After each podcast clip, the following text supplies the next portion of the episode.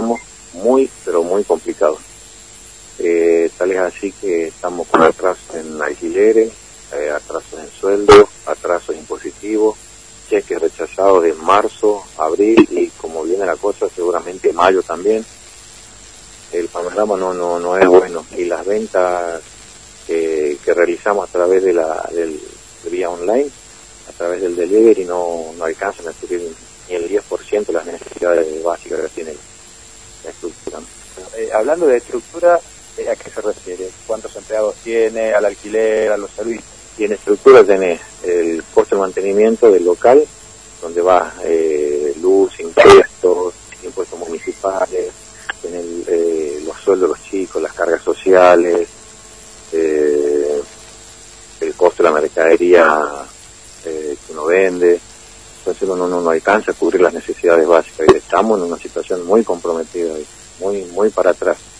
Nosotros salimos a recorrer y vemos en varios supermercados, ayer sin ir más lejos en un supermercado acá de la zona, había por lo menos 20 personas haciendo fila en las cajas y otras 20 o 25 dando vuelta dentro del súper.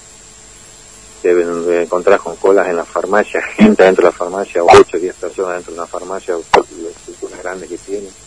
Y nosotros nos juntamos esa cantidad de gente. Si bien, como les dije a, la, a una entrevista anterior, nosotros juntamos mucha gente en el local, pero en diciembre. Y desde el, desde el 15 al 31. Después el negocio te entra un cliente cada tanto, no no no es que tenés una, una afluencia permanente eh, dentro del local todos los días en esta temporada. Ahora, ¿le ha tocado en esta situación, no sé, eh, afrontar el pago de los salarios, obviamente? Tienen 11 empleados aquí, pero ¿le ha tocado, eh, no sé, elegir entre pagar sueldos y pagar la luz o pagar algún impuesto? Sí, sí, obviamente decimos primero repartir el, los chicos que tienen nuestras necesidades primarias, que es alimento y mantener la, familia. Tuvimos que dejar de lado toda la parte impositiva y, y el, el sostenimiento del, del local, ¿no? Fernando, aquí te está escuchando Sandro. Sí. Eh, Sandro, ¿cómo te va? Buen día, Fernando te saluda. Hola, ¿Cómo buen día, Fernando, ¿qué tal? Bien, bien, bien. Eh, ahora, eh, ¿usted cree que deberían de- dejarlos trabajar, digamos, abrir el local con determinados protocolos, por supuesto? Vos mencionabas recién el caso de los supermercados, digamos, ¿no? Este, que, que ¿Ustedes están en condiciones de, de poder trabajar bajo esos mismos protocolos? Supuesto que sí, yo inclusive sigo las noticias. Ayer, por ejemplo, en la ciudad donde yo nací, en Salta, se habilitaron casi todos los rubros con los protocolos correspondientes para respetar el tema del distanciamiento, limpieza, eh, como, como, como dicta la norma, ¿cierto? Mm. Y, y ellos están hoy trabajando. Necesitamos abrir sí o sí porque eh, ya, no, ya no damos más, no tenemos de dónde sacar eh, recursos para seguir sosteniendo esto.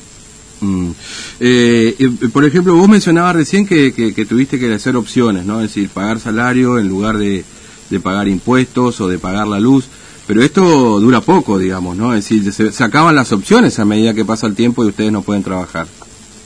Sí, no, se nos terminan, se nos terminan las cartas, ¿viste? no, no tenemos como de dónde, de dónde sacar eh, recursos, de dónde sacar ingresos, no, no hay forma, si no es mediante la venta.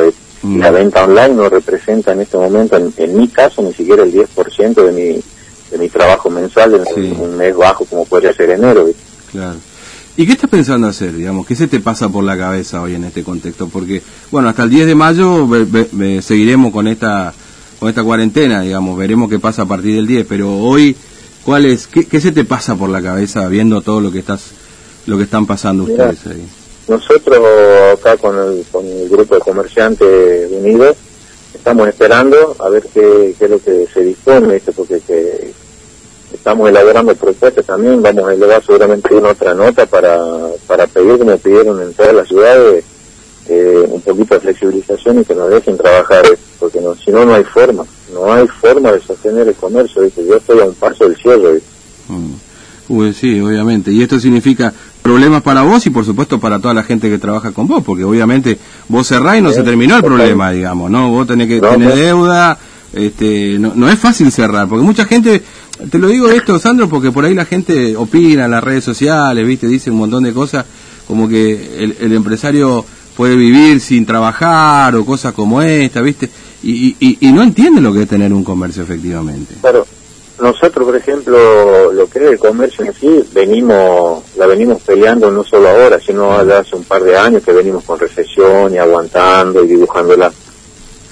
Y con esto, digamos, esto fue la, el tiro de gracia, es, lo que nos esperamos tampoco que pase esto del coronavirus.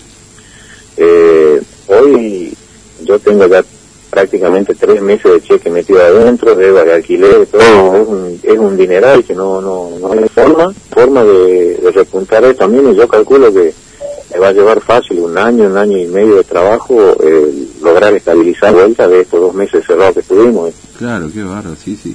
Eh, siempre y cuando también ayude la economía, digamos, ¿no? Porque obviamente... Totalmente, totalmente. Eh, cuando, Tuvimos, cuando tuvimos el problema en el 2001, que hubo el tema de los bonos, a mí me llevó dos años y medio a acomodarme. Llevo 25, 26 años con el, en el rubro de la ropa. Mm, claro, sí. Sí, y, y, y, fíjate, fíjate, Sandro, que inclusive se habla de que es peor esa crisis, digamos, ¿no? Porque acá saldremos lamentablemente con más recesión, más gente con afuera del sistema es decir, digamos, la, la, expectativa no, no es muy buena, digamos, ¿no? Eh, obviamente que uno tiene optimismo, fe y todo lo demás, esto descartado, obviamente, pero la situación es mucho más compleja, me da la sensación. ¿no? Claro, el, comerciante, digamos que con, los que me, rodeo, los comerciantes con los que me rodeo estamos, somos gente de emprendedora, de laburo, la rebuscamos, la encontramos la vuelta, eh, no bajamos los brazos nunca, ¿ves? Mm pero para, para que nosotros podamos eh, volver a surgir, necesariamente necesitamos trabajar, volver a abrir las puertas, volver a vender, porque si no, no hay forma, y que no existe otra forma. Eh, y, hay, y hay poco poco changüí también, como decimos nosotros por acá, por parte del Estado, ¿no? Municipal. Bueno, lo que pasa es que están todos en la misma, o sea, ayer hablábamos con el intendente, dice que no entra plata, el gobierno dice que no entra plata de coparticipación, o sea... Actualmente Casualmente recién estaba en la vereda y vi a todos los inspectores de municipalidad de tránsito labrando alta infracción a dos manos porque necesitan recaudar y se, le, se, le, está terminando la plata de familia y necesitan juntar. Leí que posiblemente se abra el tema de la, habiliten el tema de la quiniela y eso porque también tiene mucha carga impositiva y que necesitan recaudar, imagínate nosotros. Claro, sí, Ellos están abriendo todas sus posibilidades para poder juntar dinero y a nosotros no nos permiten laburar. Mm. Somos, no, somos muchos comercios dentro del casco céntrico y en los alrededores. Yo creo que habría posibilidades de que se nos permita, respetando el protocolo, trabajar. Mm, sin duda. Bueno, eh, Sandro, gracias por atendernos, muy amable, un abrazo. No, por favor, gracias a ustedes por tenernos en cuenta y, por apoyar siempre la, la, iniciativa de trabajo. Muchas gracias. Hasta luego una pregunta, Fernando, que le quiero hacer aquí a Sandro. Referido a estos famosos créditos, Sandro, eh, ¿usted pudo acceder a un crédito? Eh, ¿Cómo es un poco, eh, si esta ayuda o no al comercio? Mira, es un paliativo, pero vos tenés que asumir una deuda futuro para poder solucionar una deuda que estás teniendo.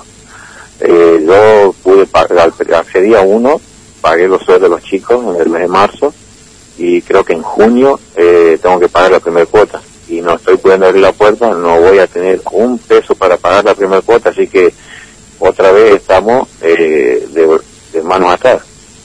Muchas gracias.